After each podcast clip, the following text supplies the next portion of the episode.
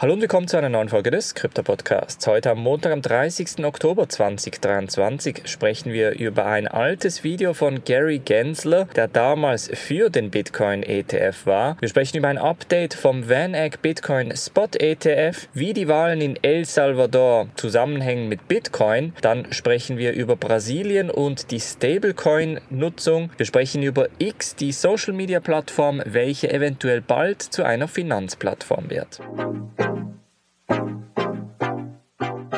Springen wir in diese erste News Story und zwar geistert momentan auf Social Media ein Video herum, welches 2019 an der MIT Bitcoin Expo gedreht wurde. In diesem Video wird unter anderem Gary Gensler, der damals noch kein SEC-Chef gewesen ist, darüber ausgefragt, was er denn genau über Bitcoin ETF-Produkte denke. Er sagt da ganz klar, Bitcoin Futures ETF-Produkte gibt es bereits und es fühlt sich und das ist die Wortwahl von Gary Gensler, inconsistent an, dass es keinen Bitcoin Spot ETF gäbe. Also da gäbe es eine Diskrepanz. Er verstehe nicht ganz, wieso die SEC einen Bitcoin Spot ETF nicht akzeptiere.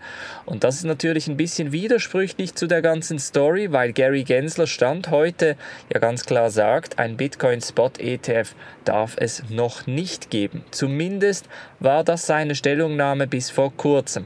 Mit den neuen Bitcoin Spot ETF Anmeldungen ist noch nicht ganz klar, ob er das Ganze einfach durchwinken wird oder nach wie vor einfach verteidigen wird, dass es keinen Bitcoin Spot ETF geben könnte. In der Zwischenzeit gibt es bereits Updates zu den existierenden Bitcoin Spot ETFs, welche nach wie vor in der Anmeldephase sind. Und zwar hat zum Beispiel Van Eck zusammen mit anderen Spot-Anbietern auch bereits ein Update eingegeben. Es geht nämlich um die sogenannte Seed Capital Investor bzw. die Seed Creation Baskets, quasi die ursprüngliche Finanzierung eines ETFs, ob dieser quasi in Cash oder im effektiven Asset, also in diesem Zusammenhang in Bitcoin getragen wird. Und jetzt sieht es gerade so aus, als würde der Van Eck Bitcoin Spot ETFs als erstes mit dem Bitcoin als Seed Money, also als Seed Investment quasi durchstarten. Das heißt nicht mit Cash als initiales Zahlungsmittel,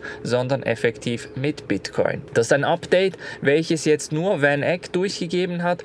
Andere Bitcoin Spot ETF Anmeldungen wurden auch geupdatet, aber es ist dann immer jeweils etwas anderes, ein anderes kleines Detail.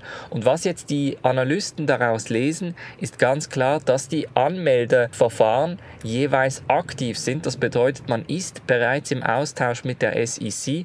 Die SEC fordert vielleicht schon gewisse Voraussetzungen oder Änderungen an der Anmeldung und die werden dann entsprechend wie nachgereicht.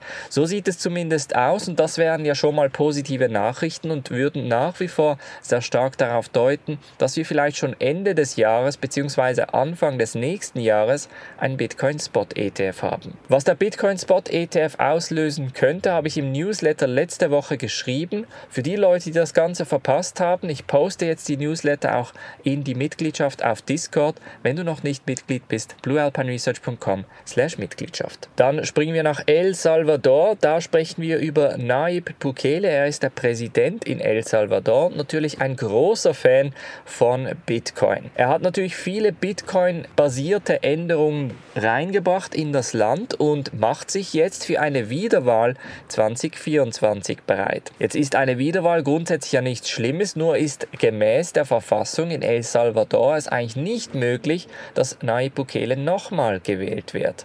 Und das löst jetzt ein bisschen Kritik aus Böse Stimmen behaupten sogar, dass er sich ähnlich wie ein Diktator nochmal zur Wiederwahl stellen möchte, um dann entsprechend auch die Verfassung zu ändern. Das wäre dann natürlich eine andere Story. Aber Nayib Bukele argumentiert aus der Perspektive, dass sie jetzt fünf Jahre Fortschritte gemacht haben und tatsächlich gemäß von dem, was wir mitbekommen, scheint El Salvador in einer zumindest finanziell und auch organisatorisch viel besseren Situation zu sein, viel selbstbewusster auch international aufzutreten. Und da ist natürlich die Frage, ob Nayib Bukele und sein Regierungsteam da entsprechend dafür zuständig sind. Sie möchten das Ganze natürlich weiter vorantreiben und stellen sich auch deshalb nochmal zur Wahl zur Verfügung. Ob das Ganze aber verfassungswidrig ist oder durchgewunken wird, das werden wir in den kommenden Tagen sehen. Auch 2024 finden in El Salvador die Wahlen statt.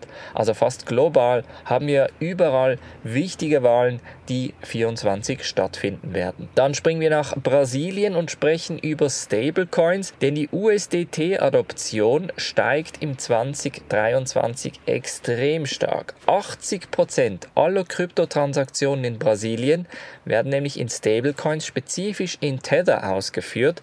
Das meldet das brasilianische Steuersystem. 55 Milliarden US-Dollar seien in diesem Jahr bereits an Transaktionen getätigt worden. Das ist fast das Doppelte wie Bitcoin. Bitcoin sitzt bei knapp 30 Milliarden US-Dollar und das zeigt, dass die Brasilianer vor allem die Stablecoins sehr gerne nutzen. Woher kommt das? Das kommt sehr wahrscheinlich aus dem Fakt, dass man sehr einfacher eigentlich in Krypto wechseln kann und da spezifisch eben Stablecoins nutzen möchte, weil die Stablecoins im Alltag natürlich auch um einiges weniger volatil sind und viel nützlicher sind als Bitcoin zum Beispiel. Bedeutet das jetzt, dass Bitcoin als Zahlungsmittel versagt hat. Ich glaube, es ist noch zu früh, aber die Diskussion bezüglich, wo positionieren sich Stablecoins versus wo sind die Vorteile von Kryptowährungen, diese Diskussion wird eigentlich immer aktueller. Spezifisch in Ländern, bei welchen zum Beispiel die Inflation relativ stark ist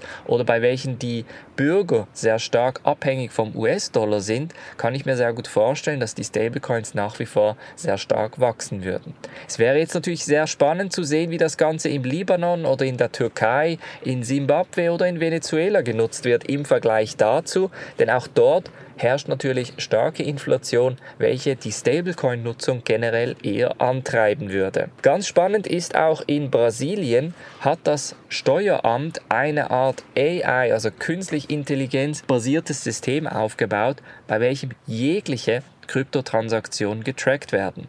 Das bedeutet, auf der einen Seite müssen die Börsen jegliche Transaktionen melden, auf der anderen Seite hat das Steueramt ein System entwickelt, welche dann schlussendlich diese Transaktionen auch analysiert. Das ist natürlich eine Riesensache und zeigt auch ganz klar, es lohnt sich eben nicht zu denken, die Regierung kann gewisse Kryptotransaktionen nicht nachverfolgen. Das ist etwas Ähnliches, was ich letzte Woche bereits schon gesagt habe. Auch für Leute im EU-Raum gilt grundsätzlich lieber die Kryptowährung und die NFTs zählen da auch dazu, entsprechend korrekt anzugeben, denn die Systeme können natürlich immer besser werden und können dann auch rückwirkend überprüfen, ob die Steuern korrekt eingegeben wurden. Und zum Schluss sprechen wir noch über die Social Media Plattform X, ehemals Twitter, denn da ist eine neue Roadmap herausgekommen, die auch ganz klar zeigt, 2024 könnte X zu einer Finanzplattform werden. Elon Musk und Kryptowährung, das ist immer so ein bisschen ein heikles Thema. Auf der einen Seite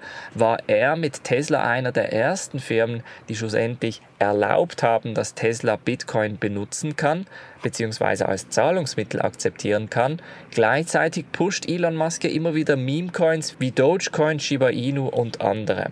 Könnte jetzt diese Entwicklung zur Finanzplattform eventuell auch bedeuten, dass X bald auch Kryptowährungen in Form von Bitcoin etc. anbieten könnte? Das ist die ganz große Frage. Viele Leute sprechen auch über sogenannte Micropayments, also Mini-Zahlungen, die man tätigen kann für gewisse Tweets, gewisse Aussagen, gewisse Videos. Und das würde natürlich auf der einen Seite die Leute, die Ersteller dieser Videos und des Contents extrem belohnen, aber auf der anderen Seite auch ein Problem lösen, das wir schon länger im Internet haben, nämlich wie bezahlt man für kleineren Content.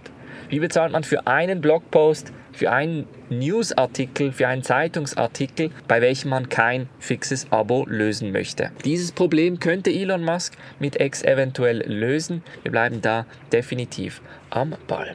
Das war's von der heutigen Folge. Wir hören uns morgen wieder. Ich wünsche einen guten Wochenstart. Macht's gut und bis dann.